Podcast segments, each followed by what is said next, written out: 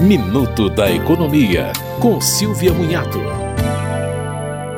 A plataforma que está sendo usada pelo Programa de Renegociação de Dívidas do governo, o Desenrola, poderá ser usada também para os débitos de pequenos produtores rurais. Por enquanto, a plataforma está sendo usada para a terceira fase do Desenrola, para a renegociação de dívidas de famílias de baixa renda. O desconto médio é de 83% e vale para dívidas de serviços financeiros, securitizadoras, varejo, energia, telecomunicações, água e saneamento, educação e micro e pequena empresa. Mas o governo já anunciou que vai analisar a inclusão dos produtores rurais após essa fase. O desenrola deve durar até o final deste ano.